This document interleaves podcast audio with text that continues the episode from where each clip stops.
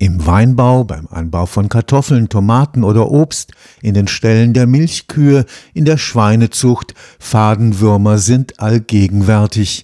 Es gibt zehntausende Arten der nur wenige Millimeter großen sogenannten Nematoden. Weltweit werden die Schäden durch diese Parasiten auf 120 Milliarden Euro im Jahr geschätzt. Ihre Bekämpfung ist schwierig. In Deutschland ist der Einsatz der chemischen Keule inzwischen verboten.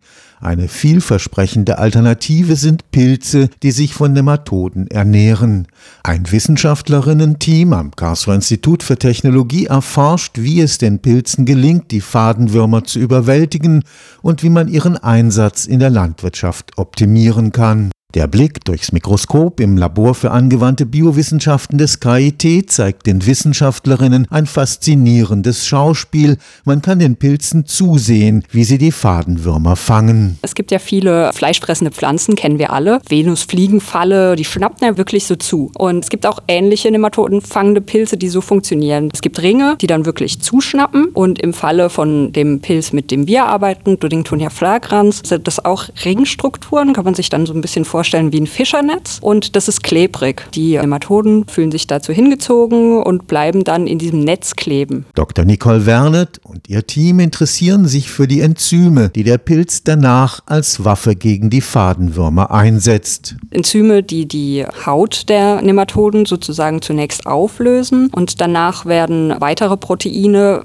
was ja kleine Eiweiße sind, von dem Pilz abgesondert. Die sind dann für die weitergehenden Prozesse notwendig. Also zunächst wird wirklich nur ein ganz kleines Loch in die Haut gebohrt, wo der Pilz dann reinwächst. Und diese Pilzhyphe kann dann durch dieses Loch eindringen und wächst dann einfach in dem Wurm weiter als fadenförmige Hyphe. Der Pilz setzt dabei hunderte unterschiedliche Enzyme frei, deren Wirkung noch unerforscht ist. Die werden häufig mit der Virulenz in Verbindung gebracht. Das heißt, solche Virulenzfaktoren, wie wir sie nennen, können alle möglichen Funktionen erfüllen, die irgendwie diesen ganzen Prozess vorantreiben. Das könnte zum Beispiel Beispiel etwas sein, was das Immunsystem lahmlegt oder irgendwie in die Irre führt. Zum Beispiel im Fall unserer Pilze beobachten wir, dass sobald die Würmer gefangen sind und der Pilz dieses Loch gebildet hat, dass die Würmer kurz danach wirklich aufhören, ruckartig sich zu bewegen. Deshalb gehen wir von einer Paralyse aus. Werden die biochemischen Prozesse entschlüsselt, lässt sich der Einsatz der Pilze zur Schädlingsbekämpfung optimieren. Die Besonderheit von unserem Pilz ist, dass der eine bestimmte Art von Spore ausbilden kann und das ist eine Überdauerungsform und die ist sehr resistent. Deshalb kann man diesen Pilz sehr gut in eine Pelletform bringen und diese kann man eben Tieren zufüttern oder eben auch in die Erde ausbringen und von dieser Pelletform aus ist der Pilz wieder in der Lage auszukeimen, sich da zu vermehren und die Nematoden zu fangen. Gerade was die Tiere angeht, gibt es viel Forschung. In Brasilien zum Beispiel wurden diese Pellets auch schon an alle möglichen Tiere, Schafe, Kühe, Pferde verfüttert und es konnte gezeigt werden, dass die Nematodenanzahl auch reduziert wurde. Also die sind da wirksam. Dann gibt es auch in der Pflanzenkontrolle, zum Beispiel in Griechenland, ist ein Nematizid zugelassen, was auch nematophage Pilze enthält. Die Grundlagenforschung am Institut für angewandte Biowissenschaften des KIT kann aber auch als Modell dienen